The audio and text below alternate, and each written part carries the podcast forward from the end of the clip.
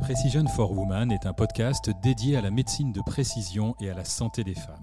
Vous y retrouverez régulièrement des témoignages et des interviews des femmes et des hommes qui constituent l'actualité de ces deux disciplines. Je suis Norbert Nabé, votre hôte. Soyez les bienvenus. Aujourd'hui, nous sommes en compagnie du professeur Sofiane Bendifala. Bonjour Sofiane. Moi, je suis gynécologue obstétricien, je suis chirurgien expert en endométriose et au quotidien, ma principale point d'intérêt, c'est vraiment d'accompagner les malades et de les soigner. Et ça, c'est un point qui est important. Alors évidemment que ça passe par de la chirurgie, mais je dirais qu'au quotidien, ma principale préoccupation, c'est vraiment de trouver des solutions à leurs problèmes, de trouver des solutions à toutes leurs préoccupations.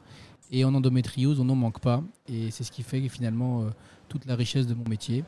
Et en plus de cette activité de soins à laquelle je tiens réellement et profondément, puisque c'est finalement le cœur de, de, de, de ce que j'aime faire au quotidien, j'ai toute une activité de recherche qui s'est intéressé à la fois à la notion de médecine de précision, d'accompagnement des malades et de comment est-ce qu'on peut améliorer le parcours de soins et ce parcours de soins à différents aspects à travers des nouveaux outils et comment est-ce qu'on peut réussir à l'aide de nouvelles technologies à modifier positivement la vie des patientes. Vous l'avez effleuré, mais vous êtes un spécialiste de l'endométriose. C'est pas quasiment votre activité principale. Juste un petit chiffre, je ne sais pas combien est-ce que vous voyez de patientes atteintes d'endométriose par an, par exemple une idée? On peut, on peut considérer que habituellement, sur une année où l'activité est à peu près conservée, j'opère à peu près 200 euh, patientes d'endométriose euh, sévère ouais. et euh, au moins l'équivalent d'endométriose non complexe. Sachant qu'à partir du moment où on dit que la chirurgie est une exception dans l'accompagnement des patientes, ça vous donne un ordre d'idée du nombre de patientes que je vois annuellement, qui est à mon avis de plusieurs milliers de patientes. Et au-delà du nombre de patientes, c'est souvent des deuxièmes, des troisièmes, des mmh. énièmes avis, puisque toutes ces patientes-là, quel que soit le moment de la prise en charge et tout, quelles que soient les questions qu'elles se posent, on voit bien qu'un élément ressort à chaque fois, c'est le fait d'avoir exprimé très tôt dans leur vie des symptômes, dès l'adolescence, et un moment où on a posé un diagnostic, un mot ou des mots sur leurs symptômes, et ce délai est à chaque fois beaucoup trop long et, du coup il va avoir une influence sur toute la suite de la prise en charge. Voilà finalement, mmh. euh, je dirais que oui, je vois beaucoup de patientes et malheureusement j'en vois beaucoup trop et encore plus des patientes pour des deuxièmes ou des troisièmes avis. Mmh. Et c'est là la problématique de cette pathologie. En fait, beaucoup trop tard. Quoi. Et d'ailleurs, c'est peut-être intéressant de redire rapidement ce que c'est que l'endométriose. Et, et, finalement, alors bon, vous exercez dans un centre expert d'ultra recours. Enfin, moi, je serais assez curieux que vous puissiez nous dire euh, quelles sont les, l'expressions des patients. Alors, ce qu'on en sait aujourd'hui, en fait. Hein. Si vous me permettez, euh, je reviendrai d'abord plutôt sur la question de ce que les patientes souhaitent. Et ce que les patientes souhaitent, on le sait, c'est écrit noir sur blanc. Pourquoi? On a d'abord des, des multiples études qui se sont intéressées à à cette notion de parcours de soins. Et si on prend par exemple un rapport récent du Royal College sur le sujet, plus de 10 000 femmes interrogées présentant une endométriose, elles disent toutes un point important, on ne m'a jamais écouté. D'abord, on n'a pas pris en considération leurs symptômes. Ensuite, on peut décliner tous les sujets qui vont de on m'a pas écouté, puis ensuite on m'a pas bien traité, puis ensuite on m'a pas continué à m'accompagner, on m'a pas prescrit les bons examens, et puis on m'a opéré beaucoup trop tôt, beaucoup trop tard, personne n'a tenu compte des conséquences sur ma fertilité, sont des aspects qui sont bien mis en évidence. Mmh. Ensuite, il y a eu des études qui ont été réalisées sur ce que les médecins pensent de la maladie et ce que les médecins aimeraient développer, et puis quelle est la vision des patientes sur ces mêmes questions. Mmh. Et ce qui ressort en première intention pour les patientes, c'est vraiment la question de l'écoute et de trouver des solutions au diagnostic. Et à contrario, ce sujet du diagnostic n'est pas une problématique pour les praticiens, en tout cas pas une problématique prioritaire, je dirais, dans le top 3 des problématiques. Et donc on voit bien déjà là une vision totalement différente sur un sujet crucial. Le diagnostic est le point d'entrée de la prise en charge, et donc c'est vraiment la pierre angulaire. Sans diagnostic, point de prise en charge. Sans diagnostic, point de prise en charge, sans diagnostic, pas de reconnaissance de la patiente qui considère qu'elle erre encore, qui n'arrive pas à se faire une idée de, de sa souffrance, de ce qui, ben vous allez nous en parler probablement, mais ce qui l'empêche de travailler, ce qui l'empêche d'avoir une vie conjugale convenable, ce qui, ce, qui, nuit à son moral, ce qui nuit à sa carrière professionnelle, enfin tout, tout ce qu'on connaît assez bien. Mais il y a un élément euh, que, qui me paraît important dans cette espèce de, désalignement euh, qui, est, malheureusement qui est assez fréquent, mais là qui est quand même très très criant entre le, le, médecin et sa patiente, hein, pourtant il n'y a pas vraiment de relation beaucoup plus proche, hein, mais malgré tout, et je pense que c'est de bonne foi des deux côtés, ça va sans dire, c'est que En tout cas, en France, et comme dans beaucoup de pays, le médecin, euh, il est prescripteur, il est prescripteur de tout le reste de la chaîne de soins finalement. Et donc, hormis les débats qui peuvent concerner les médecines complémentaires, mais même dans la démarche de la médecine intégrative, c'est le diagnostic finalement qui déclenche tout le reste. Et donc, est-ce qu'on est qu'on peut dire que même si le chirurgien ne peut pas opérer, même s'il n'y a pas grand-chose à prescrire de curatif ou euh, d'efficace, on va dire, il y a quand même énormément de travail médical, de prescription et d'orientation de la patiente à faire quand on est médecin. Est-ce que ça, c'est pas aussi un, combat finalement sur ce sujet? Ah, Plus qu'un combat, c'est une nécessité. Et en plus, on part de loin.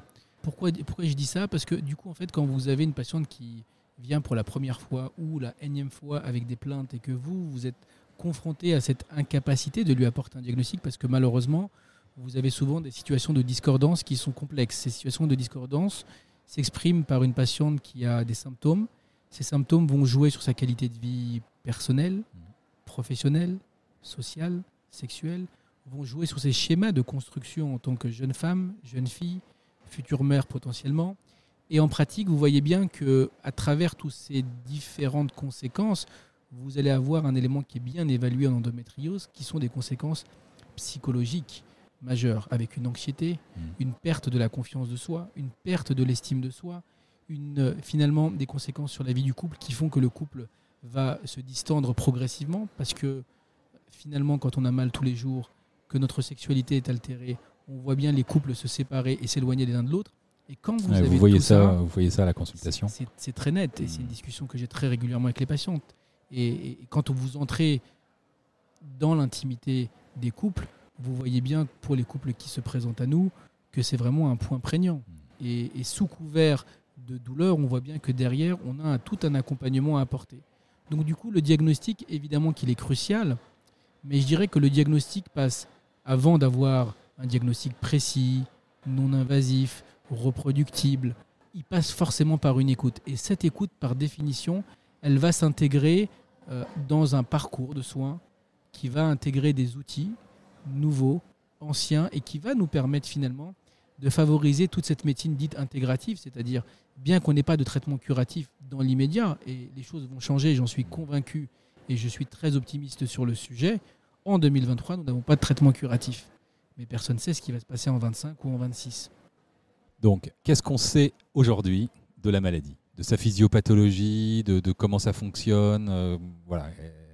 Qu'est-ce qu'on sait? Parce qu'on a constaté hein, qu'il énormément de gens qui, bon, qui méconnaissent. Hein. Il y a beaucoup de gens qui croient savoir et puis qui finalement ont une vision un peu datée euh, de cette maladie et du coup des leviers euh, qui permettraient d'en faire le diagnostic et éventuellement d'actionner les traitements. Est-ce qu'on peut faire un petit point à date là, de, ce qu'est l'endométriose? Mon côté pessimiste dirait euh, on n'y connaît rien, on n'y comprend rien et on est à la préhistoire, je dirais même avant la préhistoire. On est, je dirais, avant le Big Bang et les planètes et tout ce que vous connaissez. Ça, c'est mon côté pessimiste. Et mon côté optimiste dit, mais finalement, mine de rien, on a des brides d'informations qui, à mon avis, sont des informations qui ne permettent pas réellement de dresser et d'expliquer tous les nombreux cas d'endométriose qui existent. Parce que quand on parle d'endométriose, ce n'est pas une maladie, mais des maladies. Et quand on dit des maladies, il y a une complexité d'expression de la maladie sur le plan anatomique qui est importante. Il y a une complexité d'expression sur le plan physique, psychique, de cette maladie, de ses conséquences sur les symptômes. Donc, ce que je peux vous dire, on peut revenir à ce qu'on connaît. Il y a des mécanismes physiopathologiques. Le plus connu est celui de la théorie du reflux, qui dirait que les règles sont censées s'extérioriser pendant les, cycles.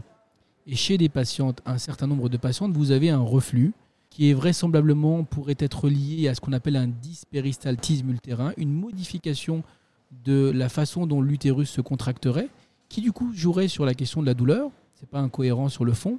Ces cellules se grefferaient à l'intérieur du ventre parce qu'elles n'auraient pas le bon trajet. Et puis là, certains évoquent euh, la théorie de l'inflammation, d'autres euh, des théories immunitaires. Et donc, on voit bien que l'endométriose, au moment où on se parle, est considérée comme une pathologie gynécologique, bénigne, mais qu'elle, vraisemblablement, si on prenait un peu de perspective, s'intégrera un jour, je l'espère, dans quelque chose de beaucoup plus global, de maladie, dans un syndrome et qui serait vraisemblablement un syndrome de type maladie inflammatoire. Est-ce qu'on sait quelque chose du, du, mécanisme biologique, enfin cellulaire, hein, j'entends ouais. Le paradigme biologique de l'endométriose n'existe pas. Nous sommes pour l'instant dans l'écriture de ce paradigme. on a des équivalents, comme vous le savez, en cancérologie.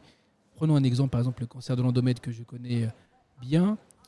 On traite les cancers de l'endomètre maintenant sur des prélèvements génomiques qui nous permettent de déterminer des facteurs pronostiques pour pouvoir traiter les patients correctement. Et on n'est pas à l'ère de l'histologie, on n'est pas à l'ère de l'imagerie, on est encore moins à l'ère de la clinique ou d'autres éléments. C'est vraiment la génomique qui va dicter comment on soigne les gens. Cette notion nouvelle de génomique ou d'épigénétique, on y reviendra pour l'endométriose, n'existe pas actuellement. Et donc du coup, quand vous me demandez qu'est-ce qui se passe à l'échelle de la biologie pour l'endo, je dirais qu'on est encore plus loin que la préhistoire.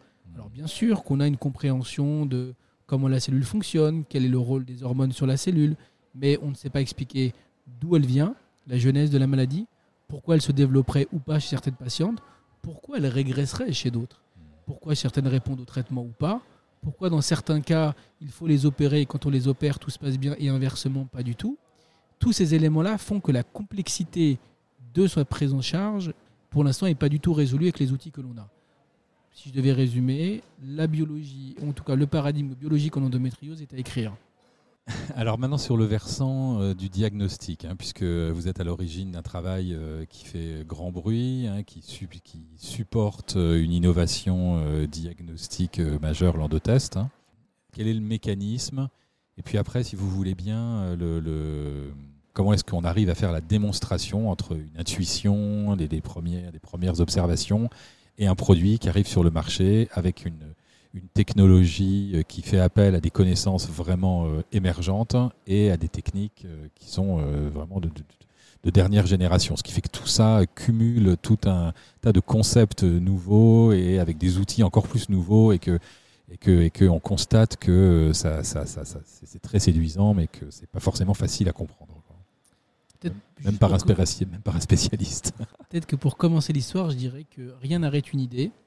Et pour euh, un peu illustrer mon propos, je dirais que ça fait quand même maintenant une dizaine d'années que je et que collectivement on travaille sur cette question des biomarqueurs, et notamment des biomarqueurs très spécifiques que sont les micro-ARN et sur lesquels je reviendrai.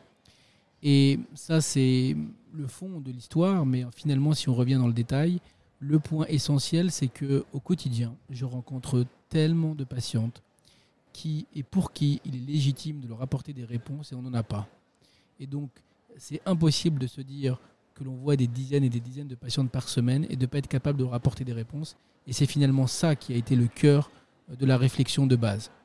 Alors, on a beaucoup travaillé sur l'imagerie, on a beaucoup travaillé sur la chirurgie, on a euh, beaucoup travaillé sur cette question de la compréhension de l'endométriose comme on avait commencé à comprendre le cancer. Et il nous est apparu assez logique, à travers les données préliminaires qui existaient dans la littérature, que cancer, et endométriose partageaient des points communs. Ces points communs sont les fameux mécanismes physiopathologiques, ceux dont au départ je vous avais dit qu'on ne connaissait pas grand-chose. Alors peut-être que j'avais un peu exagéré mon propos, mais on sait par exemple qu'un certain nombre de voies d'inflammation, de néoangiogenèse qui vont à la vascularisation, de fibrose, de mécanismes immunitaires vont intervenir dans cette question de la maladie.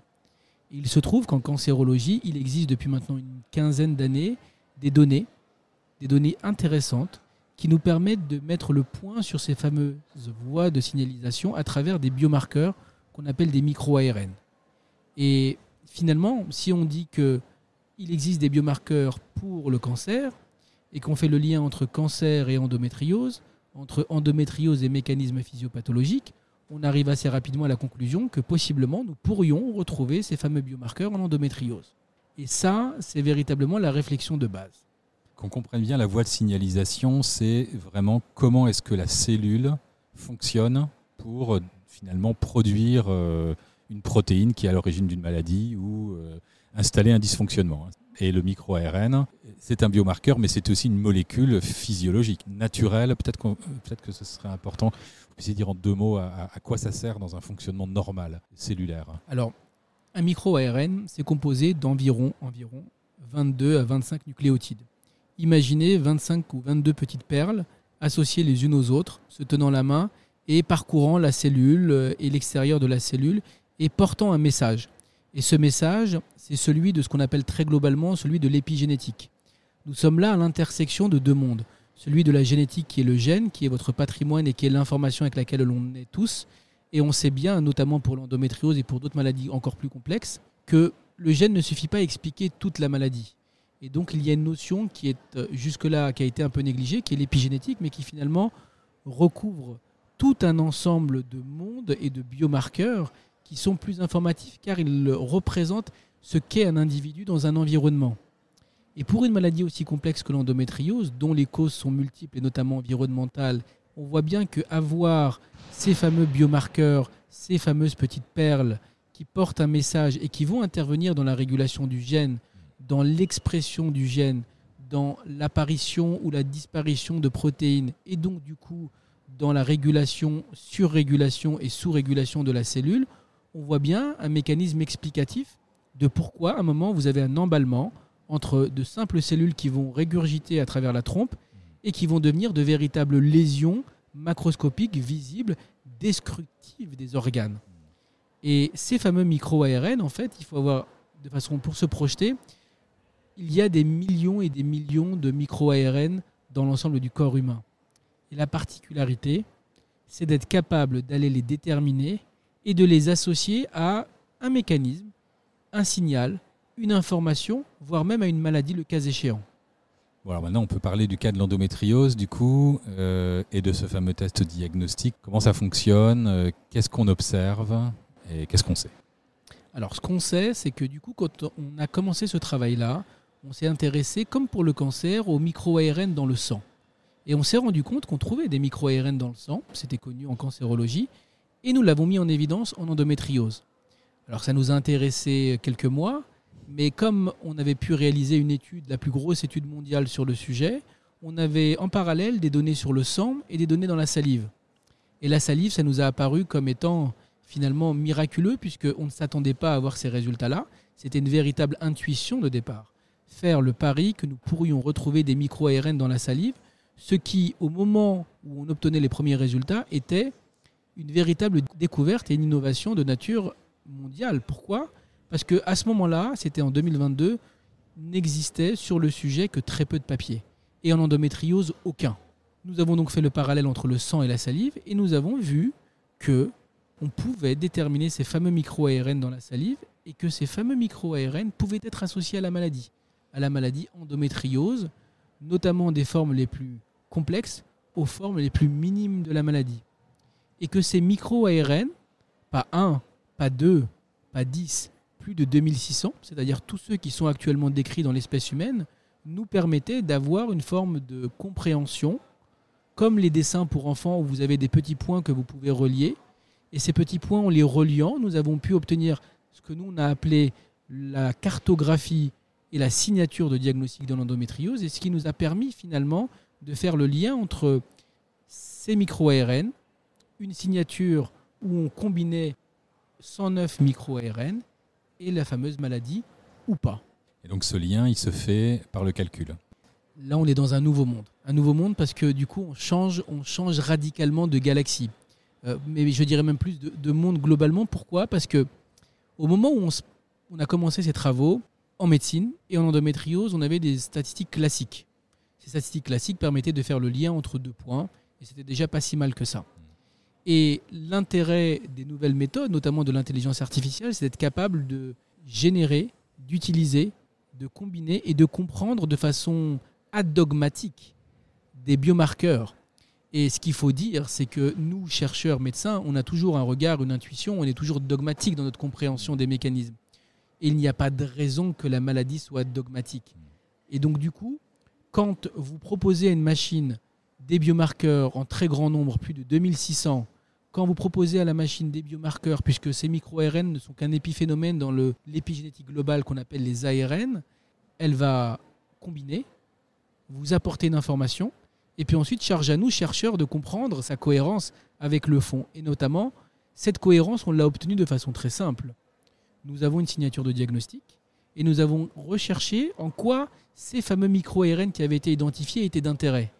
Et là, c'est assez fantastique puisque sur les 109 micro-ARN que l'on a mis en évidence, et quand on les analyse un à un, on se rend compte que chacun correspond à des voies de signalisation, des voies de signalisation connues de la maladie. Et donc du coup, on se dit, c'est quand même assez incroyable que l'intelligence artificielle ait fait ressortir et fait émerger de 2600 micro-ARN par échantillon sur X malades, 109 micro-ARN qui sont des micro-ARN d'intérêt. Et en même temps d'intérêt pour la cohérence générale, globale, connue de la maladie à ce moment-là. C'est intéressant parce que ça, bon, y a un aspect évident de validation, mais il y a aussi une, on commence à, approcher un mécanisme qui pour l'instant était complètement inconnu finalement. on, va commencer à pouvoir à donner peut-être un jour une explication biologique euh, plus fine que celle à laquelle on a l'habitude jusque-là. Quoi. Bah, là, vous touchez du doigt finalement ce qui va arriver dans les prochains mois, les prochaines années. Ce qui, pour moi, est le cœur de l'innovation que l'on produit. On apporte dans l'endométriose une conception qui s'appelle le paradigme biologique. On va redéfinir de façon plus précise et biologique ce qu'est l'endométriose. Et ce nouveau socle de connaissances communs va venir s'ajouter à ce qu'on connaît en imagerie, à ce qu'on connaît sur les symptômes, à ce qu'on connaît sur la réponse au traitement. Et on voit bien là le caractère vertigineux et le potentiel inouï, puisque on avait parlé de la salive, fluide jusque-là totalement négligé et qui montre un potentiel incroyable. On avait parlé des micro-ARN, mais plus globalement des ARN, donc de l'épigénétique. On comprend bien là qu'on se rapproche de façon biologique de ce qu'on appelle le phénome.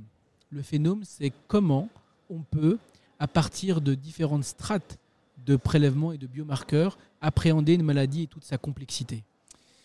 Mais alors du coup, si on tire le trait un petit peu à l'image de ce qui a été fait en cancérologie, où finalement la connaissance de ces, mécanismes euh, cellulaires euh, profonds fonde l'intervention de traitements nouveaux qui, sans les guérir définitivement, transforment la prise en charge des patients, est-ce qu'on peut imaginer à moyen terme, sur les bases de cette connaissance, d'avoir une application thérapeutique efficace sur cette maladie? C'est exactement ça. Puisque une des problématiques de l'endométriose, et je le dis au départ, c'est qu'on traite les patients de façon empirique. Empirique, c'est ce qu'on appelle nous à l'aveugle. Les patients ont des symptômes. Toutes les recommandations nous disent, docteur, vous avez une patiente qui a des symptômes, proposez-lui un traitement médical de la douleur ou proposez-lui des hormones. Or, quand vous voyez des dizaines et des dizaines de patientes par semaine, vous savez que ces hormones vont, un, avoir parfois plus de conséquences que la maladie elle-même, deux, les dégrader sur plein d'aspects qui n'étaient pas forcément dégradés par la maladie, on pourrait les détailler. Et c'est pour moi, c'est ce qui est le cœur finalement de ce vers quoi on va tendre. Et le troisième élément, ils sont inefficaces parfois, souvent. Et vous avez des patientes qui ne répondent pas. Et une fois qu'on a dit ça, ben on voit bien que l'endométriose, pour moi, n'est pas une maladie globale. C'est une personnalisation de l'accompagnement des malades. La seule façon d'arriver à considérer chaque femme, du coup, chaque pathologie chez chacune de ces femmes de façon très individuelle, c'est d'être capable de les comprendre biologiquement. Mmh. Alors évidemment qu'il faut les comprendre sur le plan des symptômes, qu'il faut faire des imageries le cas échéant. La biologie va nous permettre d'approximer cette notion de médecine de précision mmh. et donc du coup de personnalisation. Et en réalité, le rêve serait d'être capable de définir à l'échelle individuelle le phénotype biologique de l'endométriose de chaque patiente et de corréler cette compréhension-là à sa potentielle réponse à un traitement ou pas. Mmh. Dans l'idée globalement de donner le bon traitement à la bonne patiente en évitant les effets secondaires bien souvent rapportés par les patientes. Bon alors maintenant une question importante. Euh, comment est-ce qu'une fois qu'on a trouvé ce mécanisme, une fois qu'on est donc capable de dire s'il euh, y a oui ou non la maladie, et même de la qualifier euh, bien plus finement que, que, ce que tout le monde fait actuellement, comment est-ce qu'on en fait la démonstration? Comment on en fait la démonstration au monde, entre guillemets, aux patientes?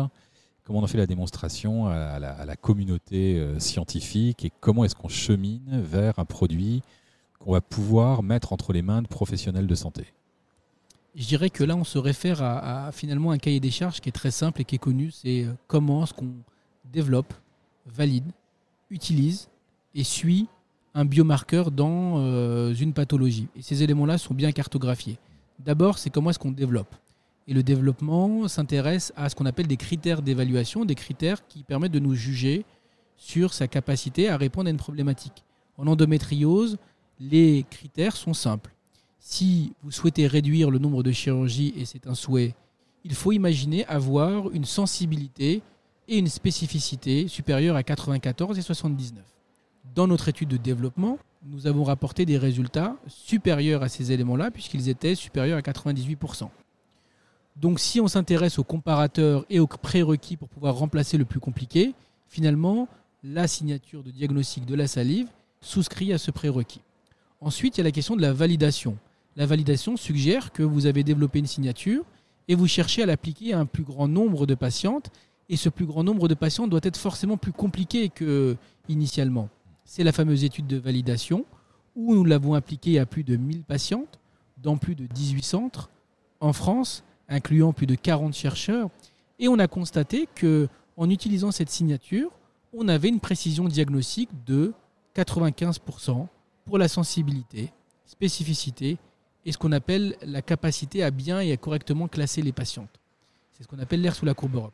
Et donc, cet élément qui vient s'ajouter à la première étude confirme de façon, sur le plan biologique et sur le plan statistique, la pertinence de l'outil.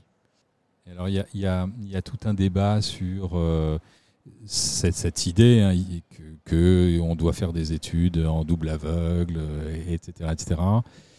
Je, pense qu'il faut, il faut, il faut essayer d'expliquer ça euh, aussi. Quoi. Je dirais que le double aveugle, dans la méthodologie qu'on a choisie, il s'intègre, il s'explique très bien. Les données de l'étude de validation ont été réalisées et du coup analysées en double aveugle, puisque ni celui qui analysait les résultats, ni celui qui recueillait les résultats n'avaient l'information de l'un et de l'autre. Et donc du coup, ils ont été faits de façon indépendante par un organisme totalement indépendant. Donc ça, c'est un élément méthodologique qui, du coup, permet de soutenir de façon probante le fait que la signature dans une étude de validation est pertinente. Il y a un autre élément. Une de ces études a été publiée dans une des plus grandes revues euh, américaines, hein, le, New England Journal of Medicine. Je, pense que c'est jamais arrivé hein, à, une, équipe, française de publier sur l'endométriose dans ce genre de papier. Est-ce que c'est quoi aujourd'hui Enfin, c'est quoi la différence concrète entre une revue euh, dans laquelle on a publié par ailleurs pas mal de, enfin, vous avez publié par ailleurs pas mal d'études et le New England Journal of Medicine? Alors j'en ai publié plus de 300 des études sur la question de la médecine de précision, de santé de la femme, etc. La principale différence, c'est la rigueur et la qualité de tout le process d'acceptation du papier. Avant cette publication-là, j'avais euh, plus de 300 fois soumis un manuscrit à des reviewers avec des retours, des échanges et euh, des corrections, puis euh, finalement un manuscrit définitif qui est publié. Voilà le process assez classique. Là, nous étions confrontés à une véritable expérience, expertise, à la fois tant sur le plan clinique que sur le plan de la question sur la biologie, que sur le plan de la question sur la technologie, et enfin sur la question des statistiques. Et donc nous avons pendant plusieurs mois fait des échanges avec euh, l'ensemble des équipes du New England sur la question de comment nous avions obtenu nos résultats, comment nous avions validé ces résultats et quelle était l'utilité clinique de ces résultats. Donc je dirais que la principale différence, c'est la rigueur de l'ensemble du process euh, d'évaluation et de review de l'article. On peut considérer que ça constitue une validation et qu'on va avoir du mal à, avoir un sésame scientifique supérieur en niveau d'exigence à une publication dans cette revue.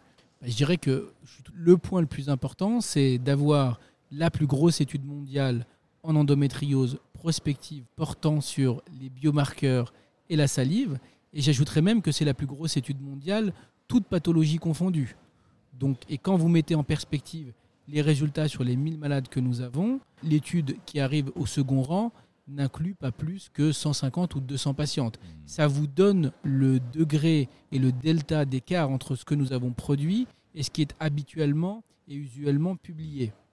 Bon, pour conclure sur, sur, sur ce champ de l'endométriose, on voit bien qu'on a deux éléments. On a aujourd'hui euh, un test qui est quand même extrêmement simple d'utilisation, on n'en a même pas parlé d'ailleurs, et puis une technologie radicalement nouvelle qui, qui s'appuie sur euh, ce qu'on a de, de, de, plus fin euh, en termes de connaissances scientifiques euh, aujourd'hui et en termes de, compétences de gestion de données informatiques. Est-ce que cette technique, elle aurait quelque chose d'agnostique? Est-ce qu'elle est-ce qu'elle pourrait s'appliquer parce que c'est quasiment une logique, même c'est quasiment un paradigme scientifique de recherche à d'autres pathologies que, que l'endométriose. Mais, mais, en deux mots, d'abord, même si on aurait pu le dire bien avant, comment il fonctionne ce test concrètement pour une patiente, pour un médecin le plus simplement possible. Vous êtes une patiente, vous rencontrez votre médecin, vous avez des symptômes, puisque avant de réaliser le test, il y a quand même la question du positionnement du test dans le parcours de soins. Et devant ces symptômes, votre médecin va être capable ou pouvoir vous proposer des examens pour le diagnostic. Nous, on considère que le test doit arriver, ce qu'on appelle en aval, dans des situations de complexité extrême. Vous êtes une patiente, vous avez des symptômes, personne ne peut expliquer ces symptômes, l'imagerie n'y arrive pas et nous sommes dans une situation de discordance. Là, nous considérons que le test a sa grande force et sa place. A contrario, si vous faites une échographie et qu'une endométriose est diagnostiquée, pas de place pour le test. Une fois que cet élément est dit, la simplicité, elle est liée au fait que, en tant que patiente, vous allez cracher de la salive sur 2 ml et que sur la base de ces simples 2 ml, derrière, nous allons aller récolter ces fameux micro-ARN, les combiner et dire de façon très simple et rapide, puisqu'on va remplacer 10 ans d'errance, qui est le délai moyen, par 10 jours d'analyse et donc du coup d'espoir. Vous imaginez le caractère vertigineux du grand écart qui est réalisé. Et ces 10 jours vont vous permettre assez rapidement de valider la question du diagnostic, qui n'est qu'un épiphénomène dans le parcours de soins.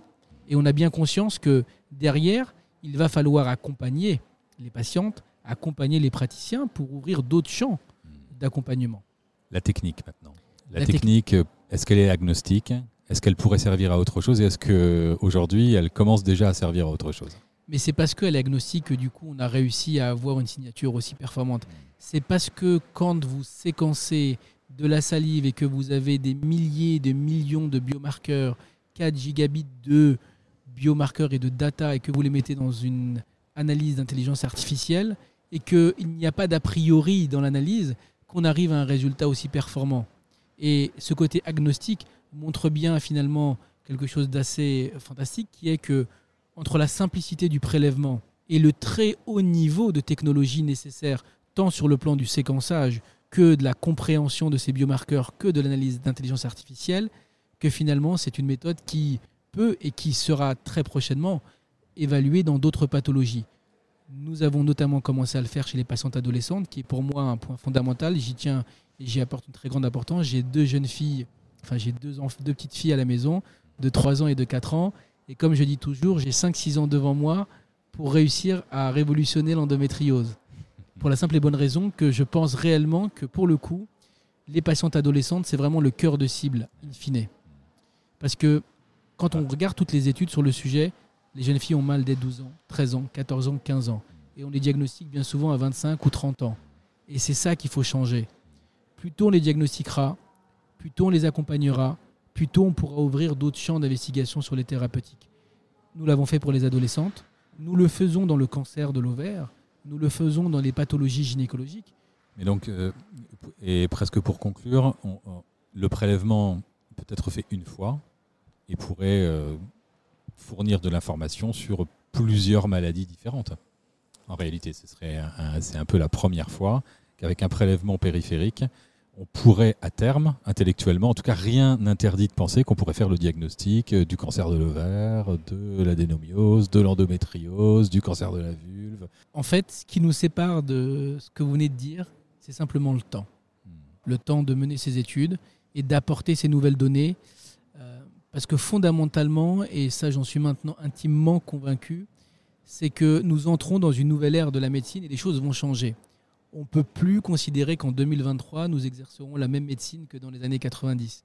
Et donc, à nous de créer la médecine de ces 20 prochaines années. Et par définition, elle reposera sur des tests biologiques, des tests compagnons et des parcours de soins qui vont tenir compte de la personnalisation.